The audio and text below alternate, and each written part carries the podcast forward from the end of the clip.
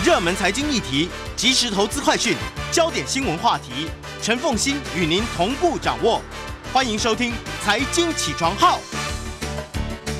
Hello，各位听众，大家早！欢迎大家来到九八新闻台《财经起床号》节目现场，我是陈凤欣。一周国际经济趋势，在我们线上是我们的老朋友丁学文，也非常欢迎 YouTube 的朋友们一起来收看直播。好，来，我们来看《经济学人》这一期所挑出来的关键字。对啊、这一本《经济学人》的这个《The World This Week》啊，主要在第五页跟第六页啊。那这一期呢，总共有三十个关键字，我们今天挑了十四个关键字来跟大家做一些分享啊。第一个关键字呢是欧洲央行 ECB 啊，七月二十一号，欧洲央行 ECB 决策会议决定提高多项利率各两码啊，其中最重要当就是存款利率啊。从原来的负百分之零点五提高到零啊，那升幅呢高于本来预估的一码哦，也结束了八年来哦 ECB 的负利率政策哦，而且之后应该还会继续升息来对抗所谓的通货膨胀啊。那面对顽固的高通货膨胀，欧洲的央行 ECB 在加息方面呢，其实本来就比美国、英国还有其他国家慢啊。那在欧洲央行 ECB 宣布之前，欧元元开始。对美元呈现升值的趋势，稍微弥补了之前跌到了二十年新低的一个颓势啊。第二个关键字是英国，七月二十号，英国六月份的通货膨胀年增率啊，再一次突破达到百分之九点四啊，刷新了四十年来的最高纪录。那加剧了生活成本的危机，让英国央行下个月极尽升息的压力更大。这里面包括了啊，汽车燃料价格上涨了百分之四十二，这是一九八九年以来的最高。食品成本上涨了百分之十，服装成本上涨百分之六。一年前导致通货膨胀的主要因素，二手车的价格则下跌哦。那这些数字给英格兰银行带来了更大的升息压力，所以他们的行长 Andrew Bailey 表示，八月四号的下次会议会更认真讨论升息两码以上。那第三个关键字呢？这个字比较特别哦，叫 Haleon 啊，Haleon 是一家公司的名字。七月十八号，伦敦证券交易所。迎来了十年来最大规模的一个 IPO，格兰素史克哦，GSK 酝酿多时的事业 spin off 就是分拆的计划哦，终于完成。那这个这个它的下面的几个品牌哦，台湾很熟哦，包括舒酸定啊、普拿疼，都是属于这个黑脸哦这家公司所有的。它也成为了全球规模最大的消费品保健品公司，这在伦敦的 IPO 案例上非常罕见。近年来哦，伦敦证交所一直在努力吸引。更多的挂牌项目，他们希望在香跟香港、纽约的 IPO 竞争中不落下风哦，所以这一次对他们来说是一个难得的好消息。第四个关键字：中国经济。七月二十二号，第二季度的经济同比增长百分之零点四，这是二零二零年第一季度以来的最低的增速哦。当时中国为了对抗呃 COVID-19 爆发呢，其实当时的 GDP 也表现得非常差哦。那中国政府刚刚解除了上海。还有其他城市的严重封锁。与此同时，中国的银行被要求尽可能的支持房地产开发商，因为越来越多的人开始抵制支付远远落后建设进度的新住房项目的抵押贷款。第五个关键字：房屋销售。美国全国房地产经纪人协会的资料显示，六月份美国的房屋销售再一次的大幅下降。不过，房屋的中间价格哦。攀升到创纪录的四十一点六万美元，这代表什么？这代表住房负担能力已经不仅仅是美国大城市的问题，中小城市也有这样的问题。在南方，物价同比上涨百分之十七，抵押贷款利率正在上升。三十年期固定利率抵押贷款的平均利率大概是百分之五点五，比一年前的百分之二点九上涨了非常的多哦。抵押贷款申请处处于两千年以来的最低水准。第六个关键是：Big Banks，大的银行。七月十八号，美国银行 BOA 第二季度财这个财务利润哦下跌了百分之三十二，但得益于消费者支出还有强劲的借款，当季的收入还是有稍微有增加。美国其他大银行，包括 Citibank、Goldman Sachs、Morgan Stanley，还有 JP Morgan 也公布了利润出现两位数的下降。所有报告告诉我们。投资银行业务 （investment banking） 的收入大幅下降，不过整体的交易收入啊，尤其在 trading 啊，就是交易这方面呢是上升的。第七个关键字 Netflix 啊，七月二十号，串流影片平台 Netflix 公布了第二季的财务报告。这一季呢，他们总共流失了九十七万个用户账号，是公司创业二十五年以来单季最高的一次。不过还是比预期好，因为他们今年四月啊，本来预估自己会损失两百万，不过它的亚洲用户是增加的，但在美国和加拿大损失了一百三十万，收入同比增长百分之八点六，比最近几个季度都慢，远低于二零二一年同一季度的百分之十九点四。Netflix 预计这三个月的增长会再一次放慢到百分之四点七，但很大一部分原因是美元走强，因为它百分之六十的收入在海外。第八个关键是 EDF 就是法国电力哦。七月十九号，法国财政部发布声明啊、呃，宣布啊，法国政府会以每股十二欧元呢、啊、的价格收购法国电力百分之十六的股份，这个金额是九十七亿欧元，这会使目前已经是 EDF。最大股东的法国政府百分之百控制这家公司，这个收购还必须获得议会的批准。法国政府公开表示，啊，随着欧洲各国呢相继寻找能够替代俄罗斯天然气的替代品，EDF 的国有化才能够保护啊法国的能源储备的安全性。第九个关键字，中国的滴滴啊，七月二十一号，滴滴呃 Global 经过一年网络安全审查后，中国的国家网信办宣布啊。啊，它的违法性质非常恶劣，所以决定啊罚款八十点二六亿啊人民币，大概是新台币三百五十三亿啊。然后董事长陈维还有总裁柳青各罚一百万元。滴滴跟当局的冲突从二零二一年的六月开始，当时他正准备在纽约 IPO。从调查以来，滴滴一直被禁止啊在应用程序上注册新的用户。第十个关键字特斯拉。尽管特斯拉的业务受到供应链中断的警告，但它第二季度的收入还是很稳定的。这个公司还透露，它已经出售百分之七十五的比特币的持有量转换为法定货币，使它的资产负债表增加了九点三六亿美元的现金。特斯拉是在去年二月哦购入价值十五亿美元的比特币，并在去年四月宣布脱手比特币的百分之十，获利一亿元之后，就再也没有进行过相关交易。不过，马斯克曾经表示不会再出售任何比特币，看起来他又黄牛了啊。对。那第十一个关键字就是 Twitter 啊，一名法官裁定，Twitter 跟 Elon Musk 的收购纠纷会在十月份开庭，这是 Twitter 的胜利。Twitter 要求在九月份就开庭。Musk 现在表示不想收购了，他希望在明年二月进行审判。Twitter 继续采取强硬态度，敦促股东在一次特别会议上投票支持这个 Musk 的收购。会议日期还没确定。第十三个关键字，美国。七月二十号，美国跟墨西哥发生了贸易争端。美国指责墨西哥偏袒他的国有公用事业和石油公司，牺牲了美国企业的利益。美国正在根据美国、墨西哥、加拿大协定啊，寻求争端解决。这是可能导致一系列对墨西哥征收关税的第一步。墨西哥总统则回护啊，希望重新获得国家对电力行业的控制权。他对美国的抱怨不屑一顾。最后一个关键字：极端气候影响法国、意大利、葡萄牙、西班牙和其他南欧国家的酷热开始向北移动。英国的夏天本来是微温的，但现在气温常常超过四十度 C，打破了过去的记录。在西班牙，一些地方的温度超过四十五度；葡萄牙最近记录到四十六点三度；美国二十八个州全部或部分地区也发出了过热警告。德州的一些城市已经忍受超过三十八度 C 一个多月以上。嗯，好，酷热，这是我们最近常听到的一个消息，但这里面其实你会发现没有好消息。他挑的关键字里头没有好消息，嗯、一个都没有。不过法国法国的这一个嗯，他们必须要去把 EDF 这家公司呢收购变成国有啊，就完全百分之百法国国有来因应能源危机，其实也是让我印象非常深刻的。这个对于我们其实在讨论电业自由化啦等等等等议题的时候，我觉得最近欧洲的能源危机所应对的一些情势哦，我们真的是可以拿来好好的来。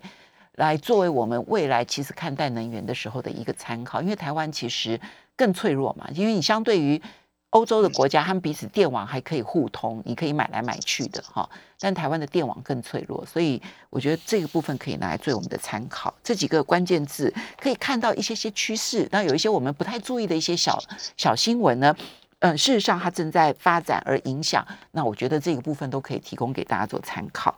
接下来我们再来看到的是《经济学人》这一期的 Cover Story，谈很红的三个字 ESG，三个字母了哈，ESG。为什么来谈这个时候谈 ESG？对啊，不过这一期呢也是有两个封面故事啊，除了这个全球版本 ESG 之外，还有一个是英国版本啊。嗯，那我们会稍微谈，因为英国版本这一次不是谈政治，他谈他的生命科学，我觉得也还没有意思的，因为台湾也很在乎生计嘛啊。嗯，那我们先来看看全球版本的封面设计哦，它的封面设计呢，其实呃呃，你会看到在红色的封底前面啊，有一个右手哦拿着一支剪刀。正把一张有着 ESG 三个英文字母的小纸片上的 E 剪下来哦，那剪刀旁边有一排补充的文字，就是写了 ESG 这三个英文字母没有办法拯救这个地球啊。那这次经济学呢用了呃序论第一篇第七页，可是呢比较特别的是四十页之后还有一个特别报道，有七篇文章啊。那这七篇文章呢，是由位在伦敦负责全球商业的经济学人熊彼特专栏啊，我们其实也分享过熊彼特专栏的负责人叫 Henry Tricks 啊，带领团队分别从资产管理业，资产管理就是台湾的投信业啊，企业、投资人、法规、评级跟未来的发展，七篇文章重新帮 ESG 做了一个体检。如果对 ESG 或者永续投资哦。有兴趣的人，其实我觉得这个特别报道是可以去看的。那一样啊，我把八篇文章跟大家稍微 combine 之后跟大家分享啊。那最近几年啊，只要你有在关注金融领域，你就不可能没有听过 ESG 啊。它的中文翻译叫做环境、社会跟治理啊。它号称呢能够让资本主义变得更好，它也说它可以遏制气候变化带来的威胁。所以最近几年啊，在金融业它的投资的资产规模不断膨胀。那资产管理业对外宣传，他们的 ESG 投资安排都符合严格的规范检验。好，我们稍微休息一下。我们稍微休息一下。其实他就是要来质疑，实在有太多太多，其实根本就不符合 ESG 的标准。那这里面对金融投资产生什么样的影响？休息一下，马上回来。欢迎大家回到九八新闻台财经起床号节目现场，我是陈凤欣。在我们线上呢是我们的老朋友丁学文，也非常欢迎 YouTube 的朋友们一起来收看直播。好，经济学人这一期的 Cover Story 呢，要好好的检讨 ESG，用意很好，然后也利益甚高，但是现在看起来被滥用的状况非常的严重。学文，对，现在呢，其实越来越多人啊开始怀疑，这其实只是某些企业。还有政府官员口是心非的一个口号哦。美国右翼政客呢，指责气候组织导致了汽油价格的飙升，吹哨者指责这个产业通过漂绿来欺骗客户。从 Goldman Sachs 到 d u t c h Bank 啊，德意志银行最近都面临了监管机构的调查。就像经济学在特别报道里面特别告诉我们的，虽然 ESG 利益良善，但它仍然有着很严重的缺陷，它很可能让企业的目标彼此利益冲突。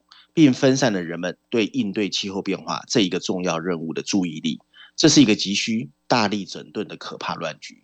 ESG 这个词啊，最早是追溯到二零零四年，最早的想法呢是，投资人不应该只是参考企业的经营成绩，还应该根据企业的环境和社会记录，甚至治理的情况来进行企业的评估。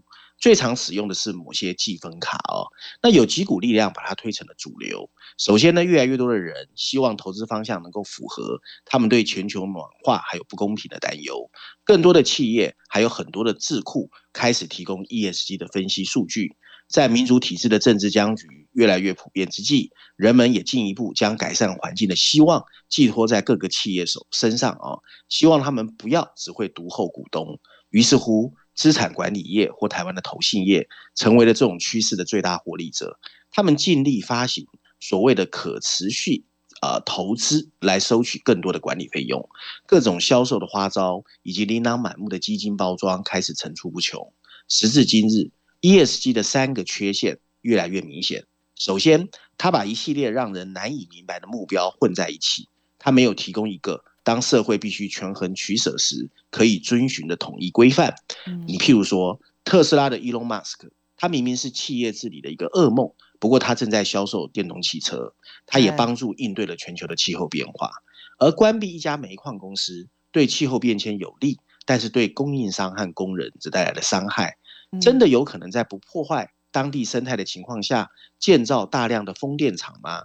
因为让大家以为这些冲突不存在。或是他们可以轻易解决，ESG 助长的错觉。ESG 的第二个缺陷是啊，它对激励不清不楚。它声称良好的行为对企业和投资人有利可图，可是事实上，只要你脸皮够厚，而且理所当然的将污染成本抛向社会，然后拒绝承担这些成本，你还是可以获取很大的获利。因此，美德跟财务报酬之间的联系让人质疑。最后，ESG 有一个量化的缺陷，各种评分系统不但存在很大的不一致性，还容易被操弄。信用评级机构之间有着百分之九十九的一致性，不过 ESG 的评级却南辕北辙，大不相同。企业甚至可以出售分数给另一个企业，提高自己的 ESG 评比，然后这个企业可以一如既往用以前的商业模式去赚钱。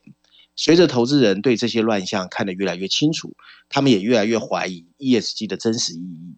金融市场的最近动荡，进一步减缓了资金流入可持续性发展 ESG 的速度。现在已经到了需要反思的一刻。经济学认为 S 跟 G 很难实现，其实应该把 E 做好，但这仍然不够精确，因为 E environment 环境啊是一个包罗万象的术语，它包含了生物的多样性、缺水这些环保问题。目前为止，最严重的危险来自碳排放，特别是那些由化石燃料产生的碳排放。投资人和监管机构已经在推动企业间更统一、更普遍去披露它的碳排放量。标准化的程度越高，就越容易评估哪些公司是碳排放的罪魁祸首，哪些公司在努力减少碳排放。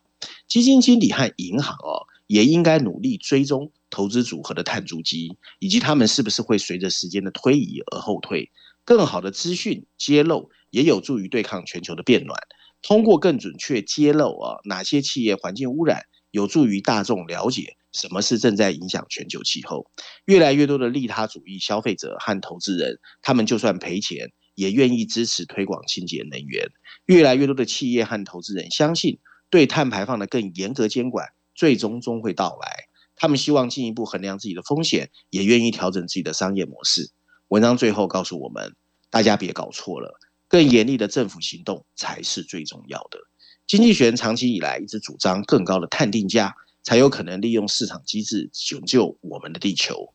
如今的碳定价已经覆盖了全球百分之二十三的碳排放量，这已经是五年前的两倍。但我们还有很多工作要做，尤其在美国，正是政府的行动加上清晰一致的信息披露，才能拯救我们所住的地球，而不是一组。最终被证明只是代表夸大肤浅的 ESG 三个英文字母。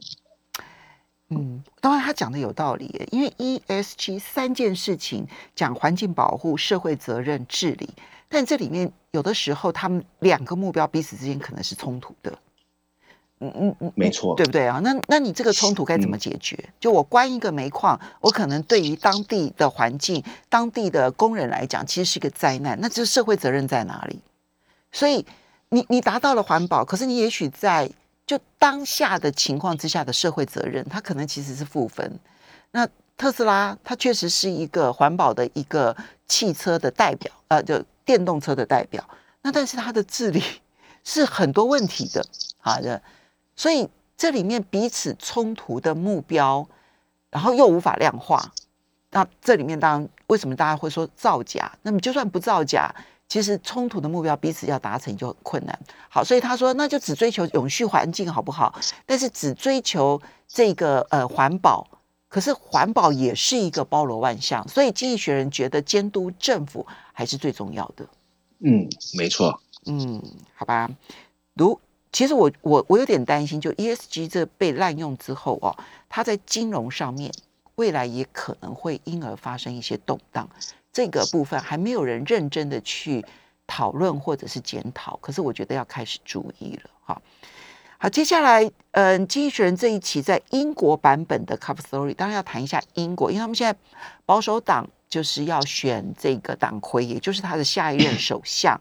你的重点是？对，我们先来看一下它的封面设计啊。嗯，那英国版本的封面设计呢，大家会看到是一个显微镜下面的培养皿啊，然后上面有两排清楚的补充文字，大字写的是 Growth Cure 啊，就是经济增长的治疗啊，小字写的则是生命科学对英国经济的启示。他在他在鼓励英国啦，就是你要好好利用你的生命科学啊。嗯，然后他这次用了两篇文章啊，在绪论第二篇第八页，还有英国板块第一篇第四十六页啊。那文章一开始告诉我们啊，七月二十号啊，英国的保守党要从前财政大臣或者外交大臣之中选择一个新的领导人啊，作为英国的下一任首相。这些候选人呢，会在未来几个礼拜为保守党的成员的投票进行竞选。他们至少在一件事必须达成一致，就是英国迫切需要更好的经济增长。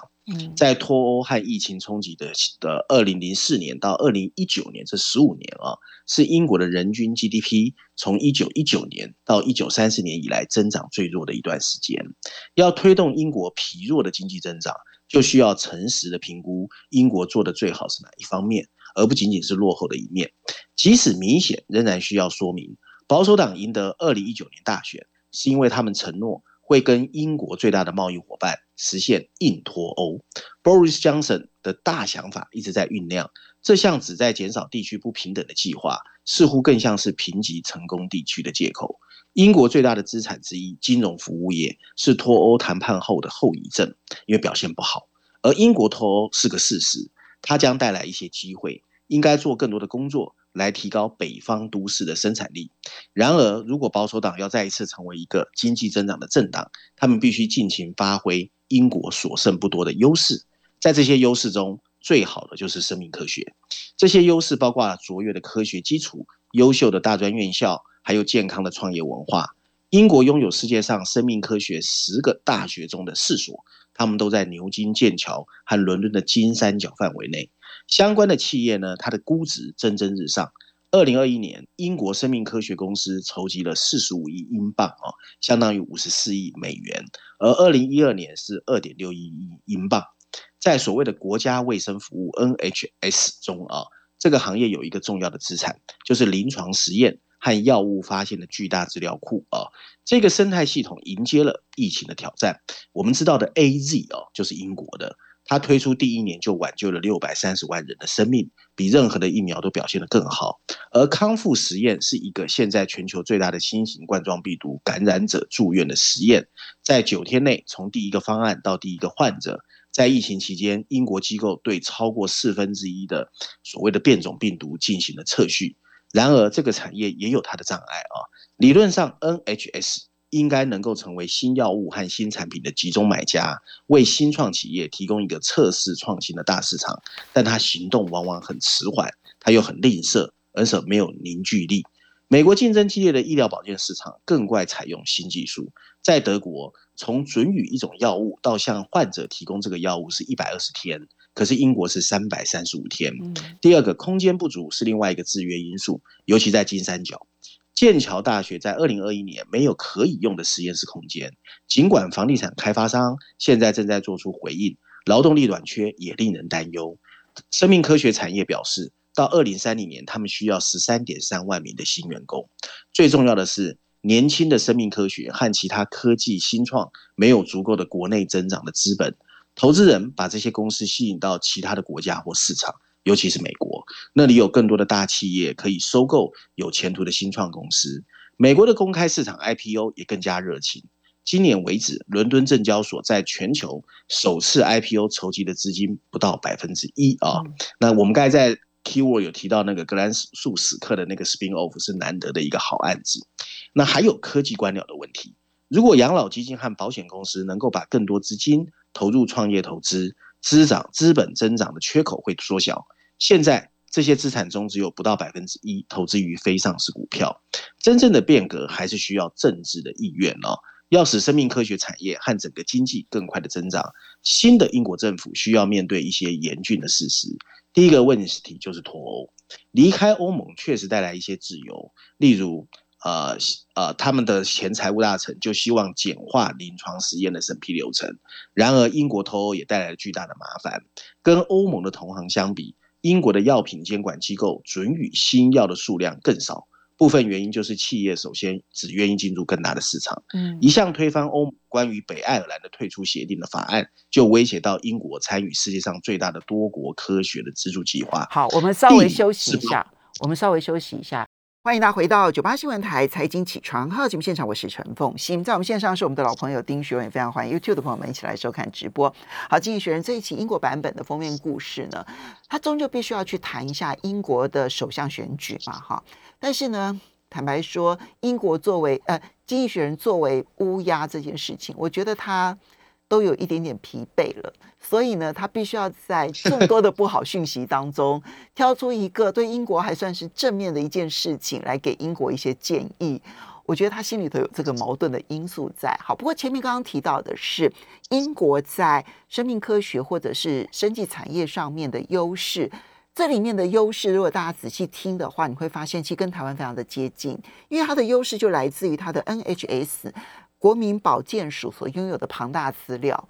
那那我们的中央健保局其实一样也拥有那么庞大的资料在这边，全世界做的最好的大概就是中央健保局跟国民保健署。好，所以这是优势，但是英国它现在脱欧之后的劣势才正要出现。我们请继续。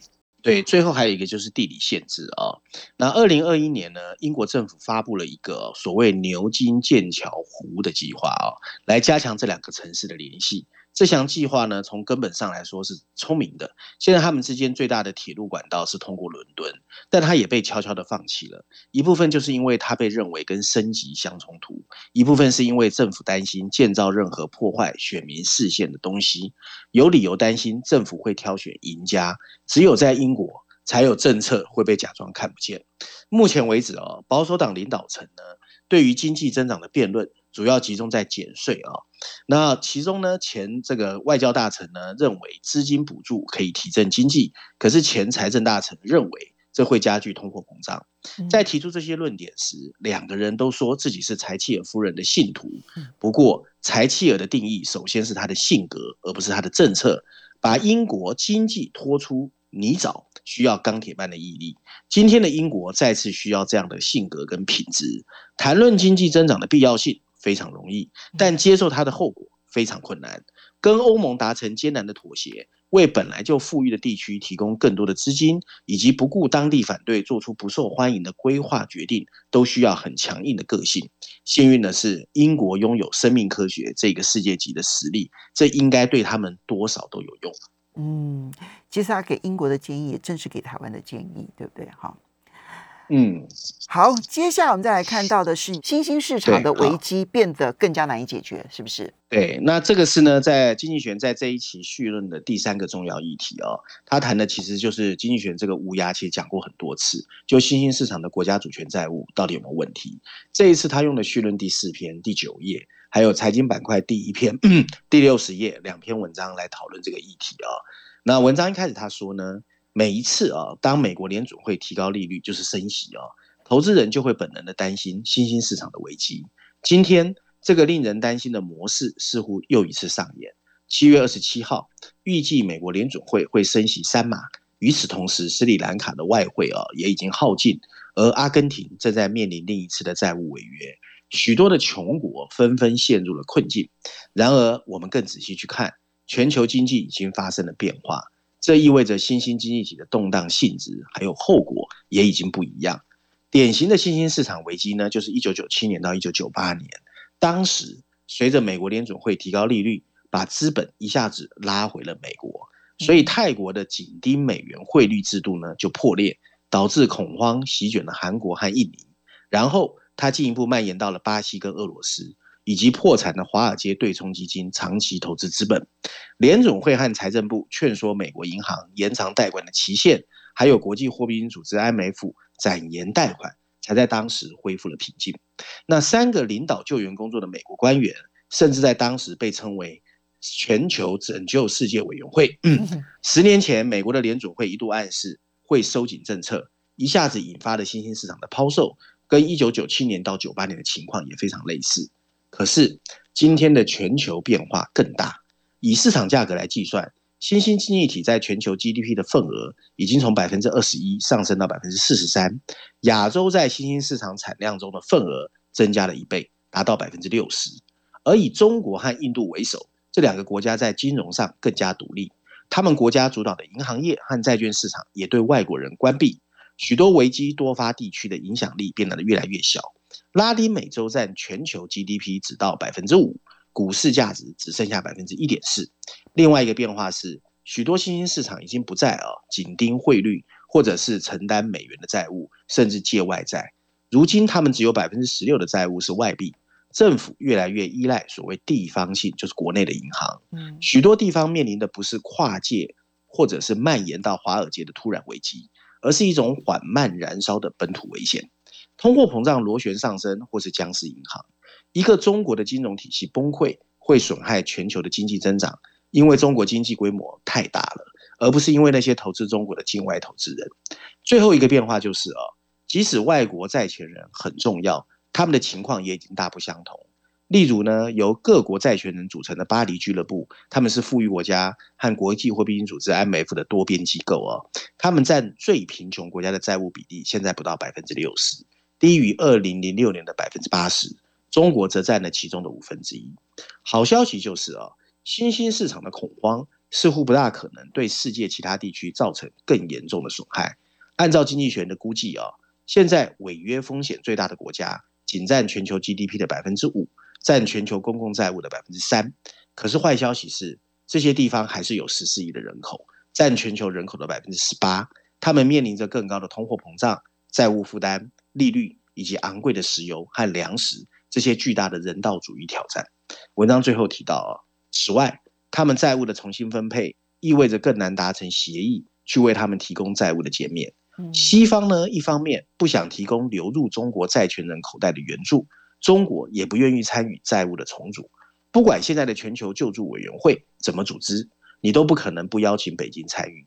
因此，即使新兴市场的危机看起来现在，对全球经济的威胁没有那么大，但对于居住在这些新兴市场的人来说，他们的日子跟他们的威胁其实更大。好，我们把它整理一下的话，先一个结论是说，经济学人判断这一波新兴经济体的，如果出现了债务风暴的话，它对于全球经济的影响是有限的，这是他第一个判断。嗯，没错。好，第二个判断是。他认为拉丁美洲的问题相对比较不是那么严重了，比较严重的会是在亚洲地区吗？不是，他现在是说哈，就是呃，应该是说跟一九九八年不一样，是当时的新兴国家，它很多是借由国外资本，还有紧盯美元汇率，对，所以跟全世界联动性比较大。现在比较 separate，但是他们自己面临的问题会变得越来越大。所以它的重点并不是放在说，所以因为这是有连贯着前面的，就是说，其实全球经济影响并不是很大，但是那主要的原因就是因为有一些国家，比如说像拉丁美洲国家，他们现在减少建外外债，然后呢，其实是以国内银行为主，所以如果出现违约风暴的话，会是它的国内金融风暴，而不会是一个国际上面的联动性的金融风暴。没错，没错。嗯，好，那。最后一点，其实这也是最重要。虽然说对全球经济影响很相对比较小，但问题是现在要解决变得更困难，因为现在的债务人更分散了。那因为债权人债权人更分散的关系，所以要达成共识就变得更困难。嗯，没错。但我觉得债权人分散这件事情本来是可以达成共识的。如果集团体是一个团结的集团体，但现在因为地缘竞争的关系，所以集团体已经没有办法再发挥作用了。我觉得这个问题是经济学人没有点出来的问题。对，但它里面有说到，其实我们 以前在很多文章提过，因为现在中国透过“一带一路”。成为很多国家很重要的债权人，可是中国跟美国之间又无法协调，是啊，所以他最后一段才会说，美国人也不愿意救助啊，我的钱万一被中国拿去呢？因为你欠的是中国的钱嘛。那中国也说，我干嘛跟你美国协调？是我是我一带一路，而且你还反对我，嗯，所以这个里面就是区域分化跟地缘政治最大的冲突所在。这才是现在全世界最大的一个风险之所在了。好的，我们要非常谢谢我们的老朋友丁学文带来这几篇文章，我们谢谢学文，下次见了，拜拜。